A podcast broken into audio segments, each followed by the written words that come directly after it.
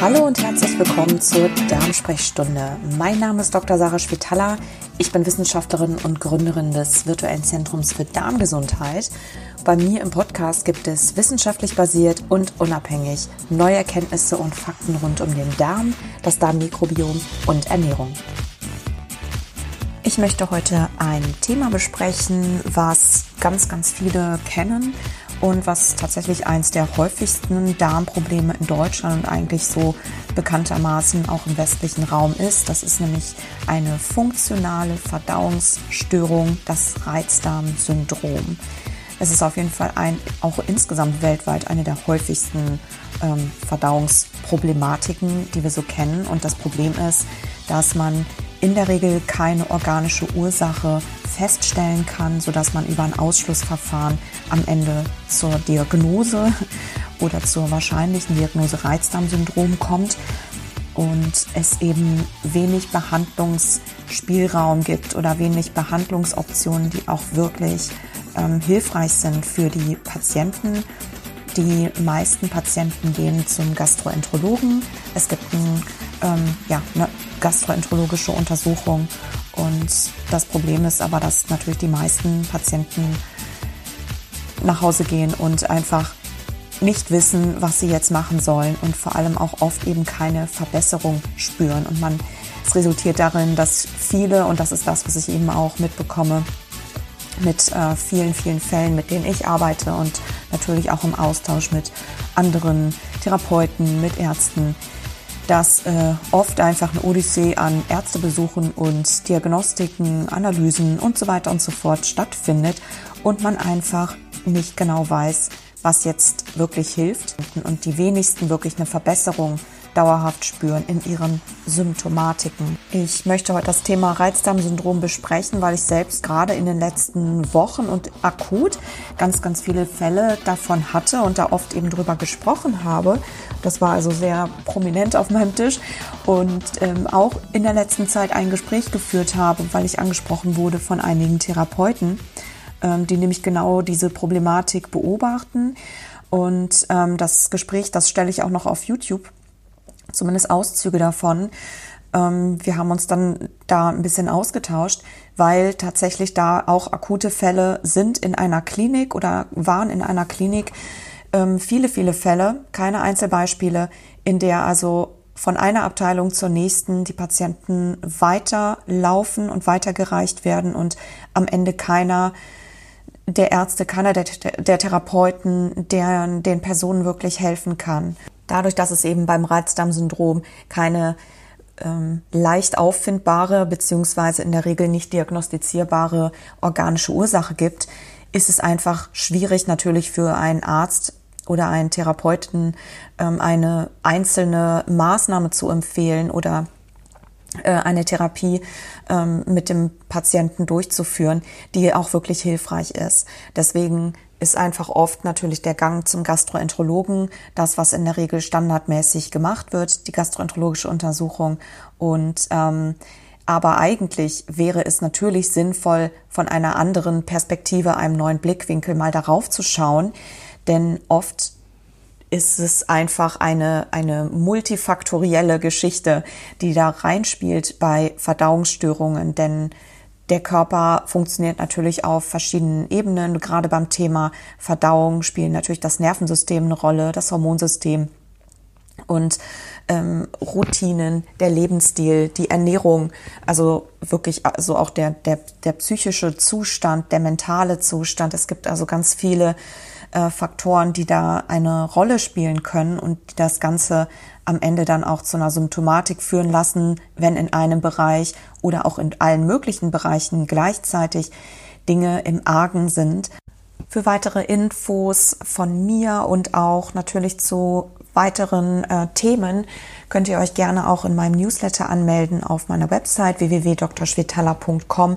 Da ist auf jeden Fall was für Betroffene und Patienten als auch für Therapeuten zur Inspiration dabei. Wie gesagt, einfach auf meiner Website vorbeischauen, www.drschwetala.com und für ja, konkrete Rezepttipps und Empfehlungen und so weiter und so fort gibt es äh, auch einmal einiges an Inspiration auf meinem Instagram-Kanal unter @drschwetala. Die Links sind auch in den Show Notes. Dieses Jahr ist auf jeden Fall eine Studie erschienen, die sich mit Reizdarmpatienten befasst hat und was ein möglicher bzw. verglichen mit dem aktuellen Standard oder der Standardtherapie beim Gastroenterologen ein möglicher besserer Ansatz sein könnte, um den Patienten zu helfen und ähm, hat das Ganze in einem Zentrum durchgeführt. 144 Reizdarmpatienten, die also auch so einklassifiziert wurden, wurden randomisiert.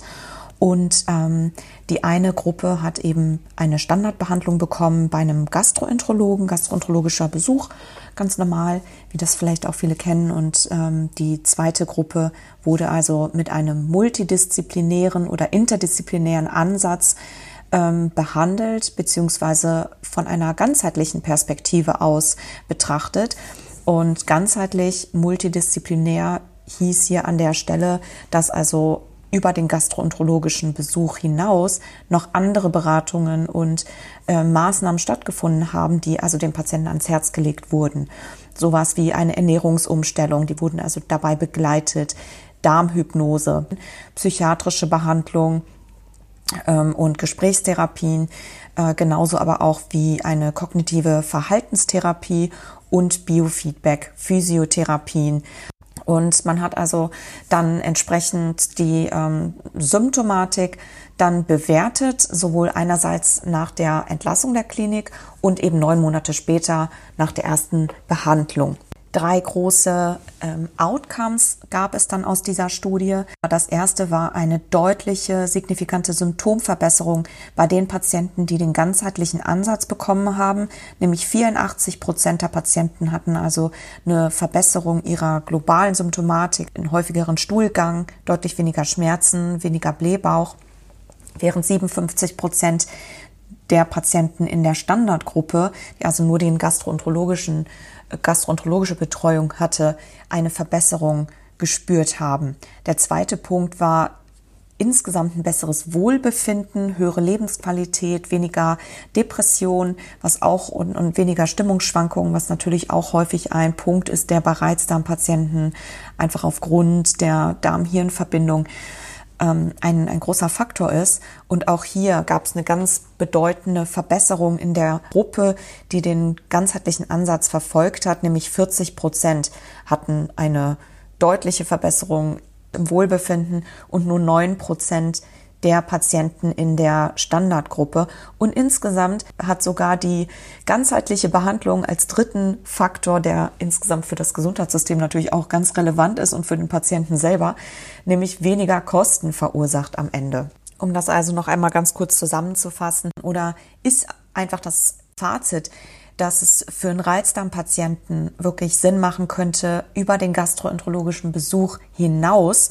bei der natürlich auch eine Abklärung von, von weiteren Unverträglichkeiten und so weiter äh, stattfindet und die auf jeden Fall sehr sinnvoll ist, aber noch andere Maßnahmen in Betracht zu ziehen. Ja, also eine Ernährungsumstellung und sich da auch Begleitung einfach zu suchen ähm, eine Darmhypnose oder Meditationen, die sich tatsächlich als in, in randomisierten, kontrollierten Studien als bedeutend und signifikant positive Maßnahme, natürlich auch noch ohne Nebenwirkung, bereits dann Patienten bewährt hat mittlerweile.